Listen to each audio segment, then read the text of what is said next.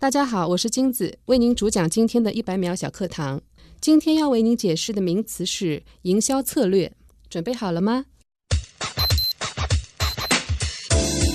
营销策略是企业以顾客需要为出发点，根据经验获得顾客的需求量以及购买力的信息、商业界的期望值，有计划地组织各项经营活动，通过相互协调一致的产品策略、价格策略、渠道策略和促销策略，为顾客提供满意的商品和服务，而实现企业目标的过程。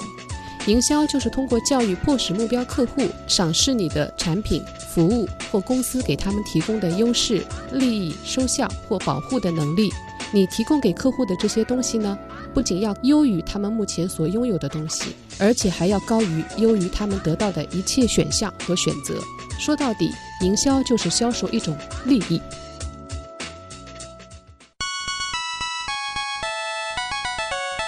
节目准备好了吗？正在将内容进行智能排列，嘉宾的情况呢？正在为您检索嘉宾的特殊喜好，不用那么详细吧？正在为您安装幽默插件，你这是在吐槽吗？正在为您更换全部文字素材，正在删除您的幽默基因，已将节目专业程度调低到百分之三十五。好了好了，马上开始节目吧。正在为您开启极客秀，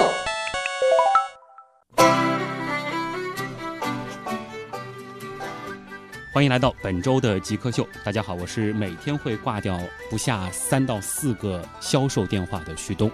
大家好，我是金子，我就是那个曾经每天打过五六百通陌生电话的金子。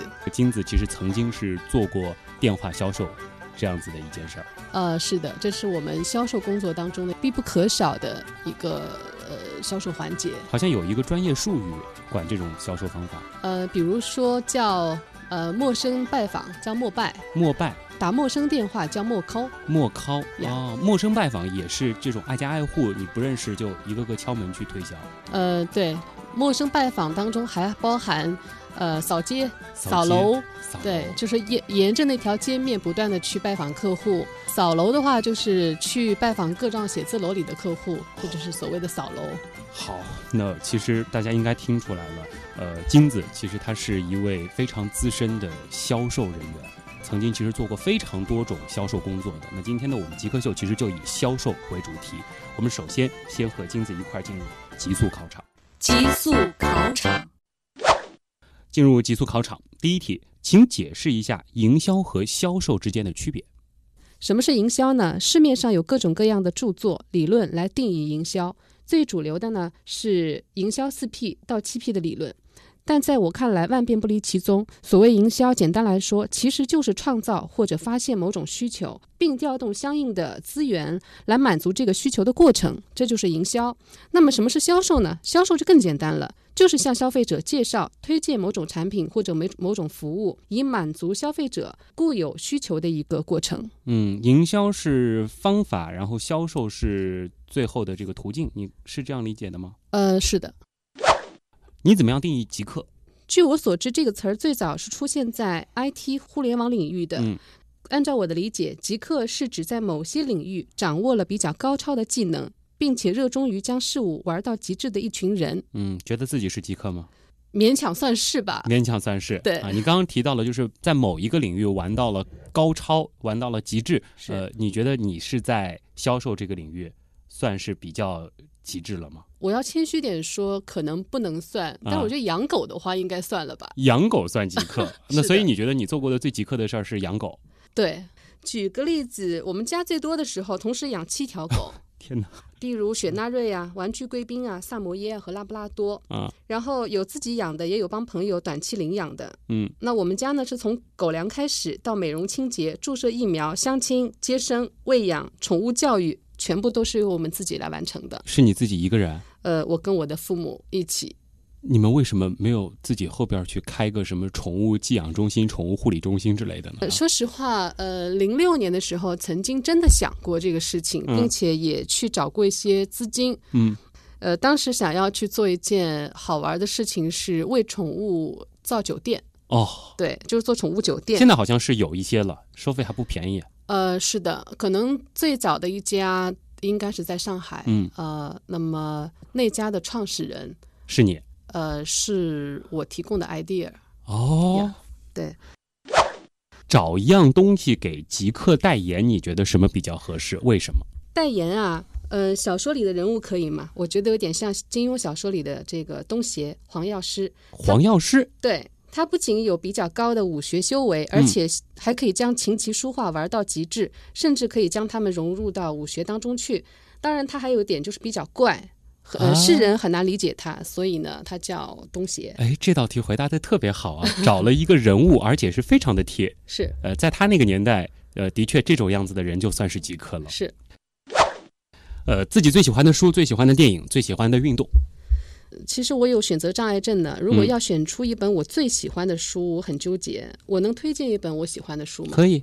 呃，我想推荐一本克里斯·安德森的书，书名叫做《免费商业的未来》。这本书是我看过以来嗯脑洞大开的，非常适合当下嗯阅读的一本，打开互联网思维的嗯，一扇大门的书。其实很多人对于这种类型的书，会给它定上一个，比如说叫机场书之类的标签儿。是好像，尤其是很多就是说自己特别爱读书的人，是看到这一类的销售的、营销的，或者说成功类的书，嗯呃，都会有些鄙视。那你是怎么看待这样的问题的呢？我完全不这样理解。嗯我认为克里斯·安德森他是一位非常非常优秀的这个极客，嗯，他在很多年前就预言了免费是商业未来的这么一个呃命题。嗯，而事实上，我们现在呃，这个 apps 就啊是应用，对手机下载终端应用，有多少服务它都是免费提供的？嗯，的嗯确，哼现在是进入到了一个免费时代啊，呀尤其是互联网呃砸钱最欢乐的那一段时间，是就是在提各种各样的免费的概是念。我认为它是一个殿堂级的，嗯，在互联网行业当中。嗯我还想推荐第二本书，好，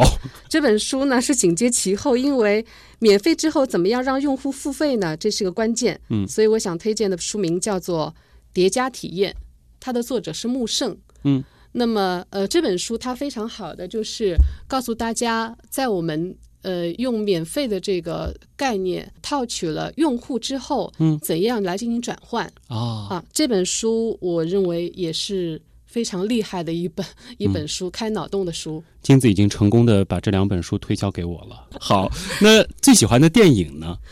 我还是那句话，我有选择障碍症呢，嗯我喜欢太多电影了。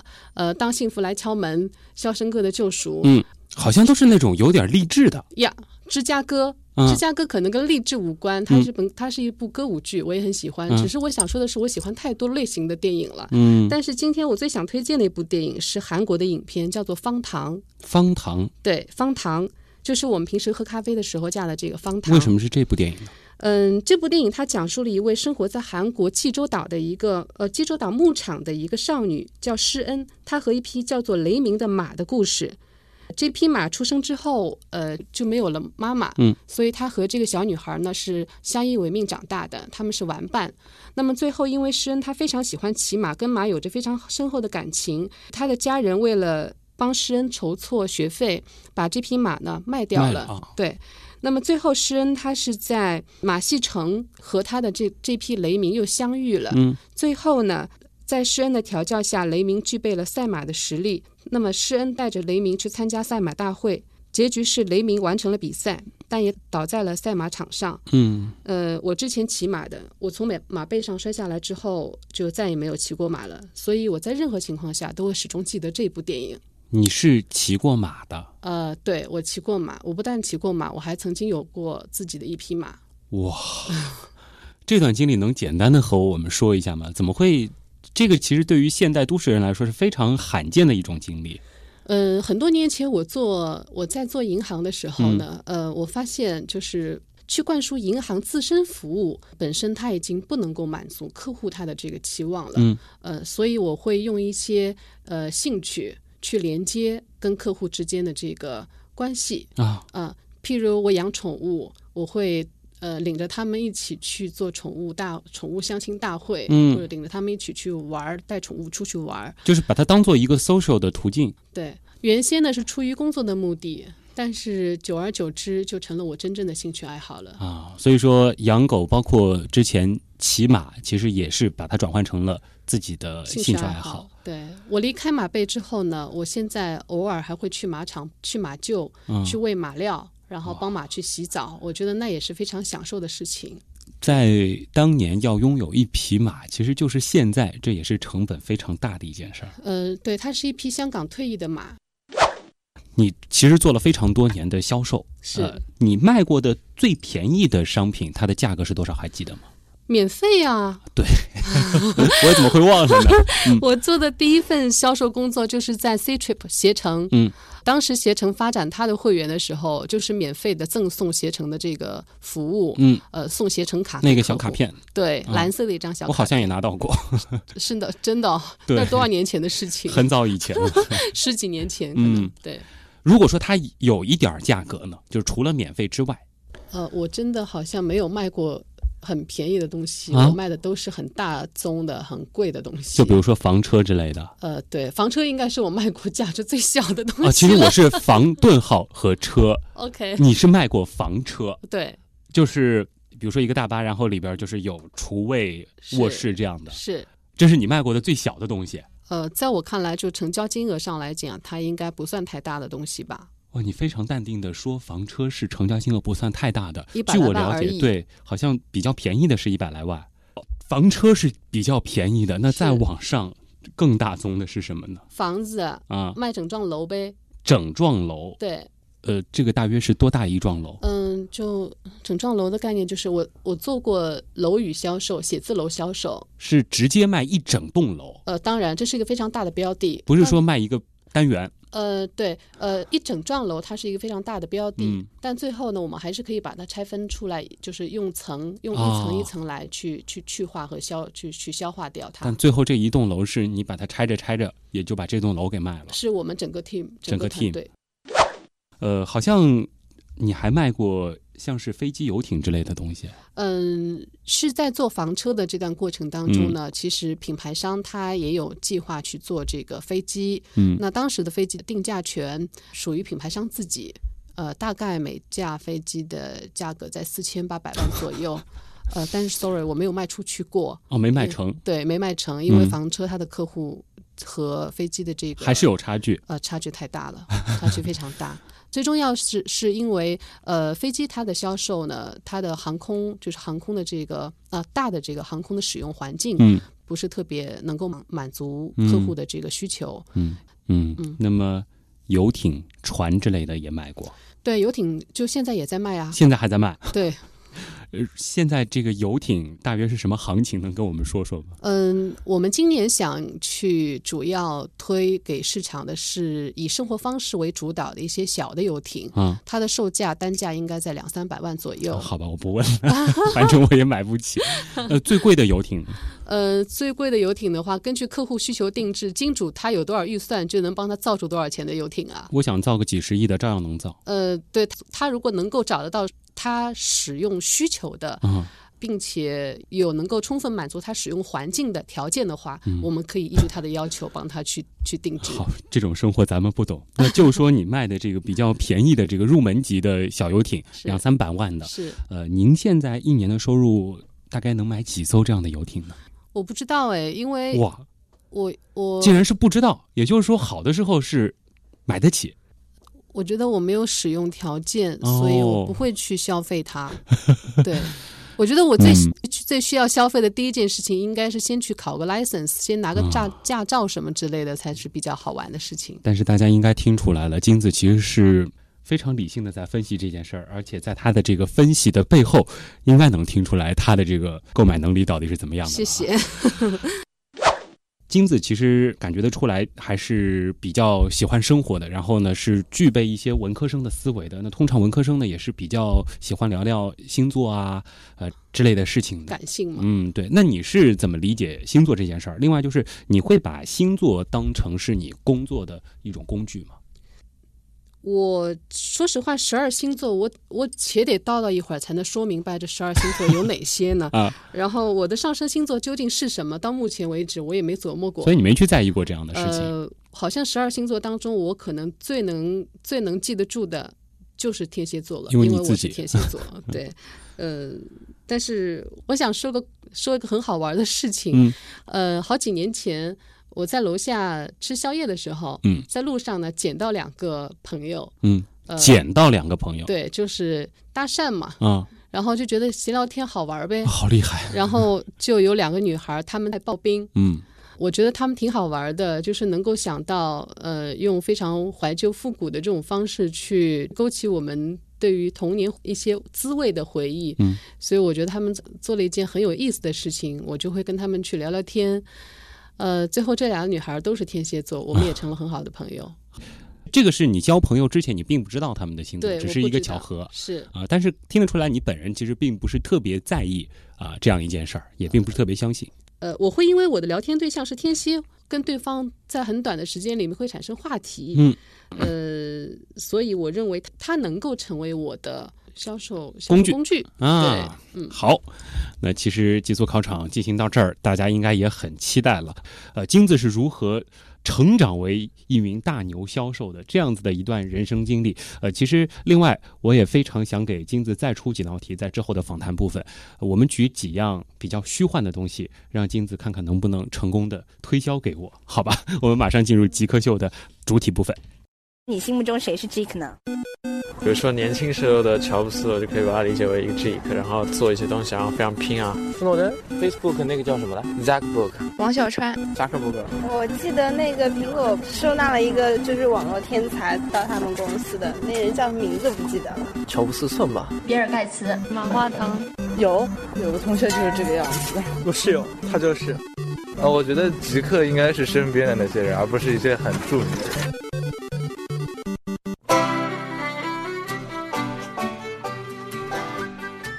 欢迎回来，这里是极客秀，我是每天都会挂掉三到四个销售电话的旭东。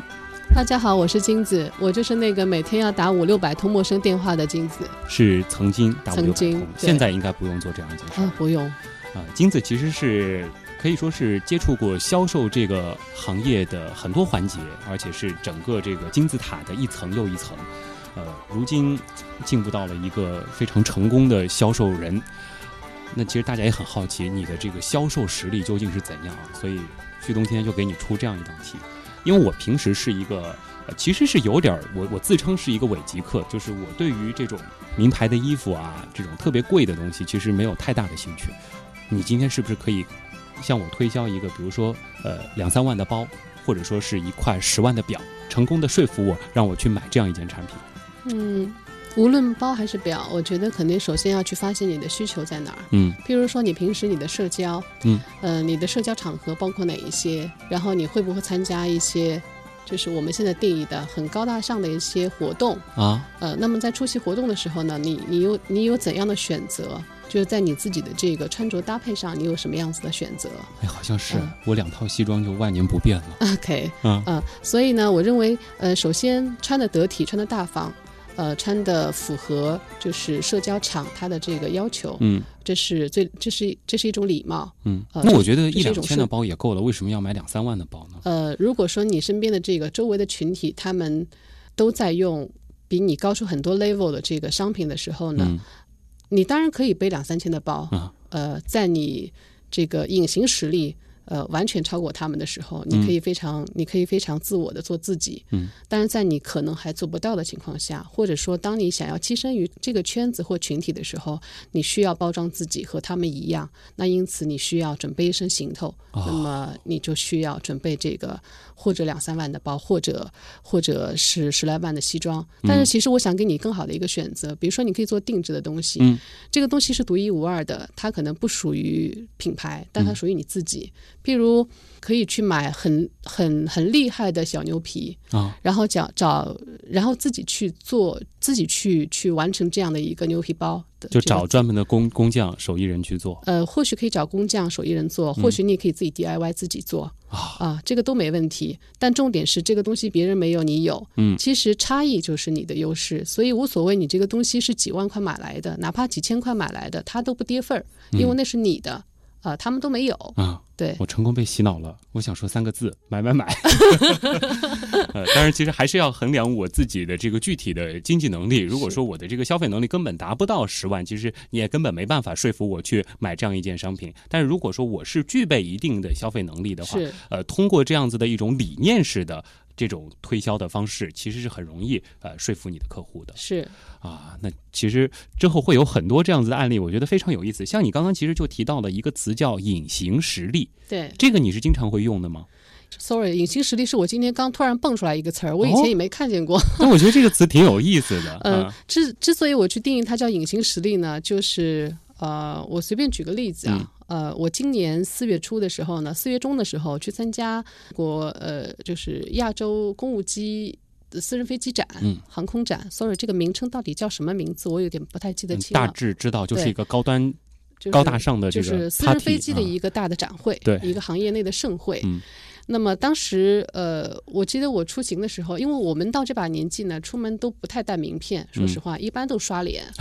啊，那在现场呢，我有得到过不礼貌的这个招待，嗯就是我被我被忽略、被忽视、被销售人员怠慢，哦啊，呃，那种种只是源于一点，就是无论是你的穿着也好，还是你的这个呃行头也好，总之他在外部条件上，他没法看到你跟他的商品所匹配的这个实力。嗯，那因此这个对我的这个触动其实是蛮其实是蛮大的，呃，我觉得很没有面子。但其实我也没有特别 care 这个事情，嗯呃，因为当我和他们的营销人员在沟通后期的这个一些细节的时候，嗯他其实可以发现，对于行行业内的一些讯息、资讯，呃，行业内的一些发展的这个情况，嗯，我还是比较了解的。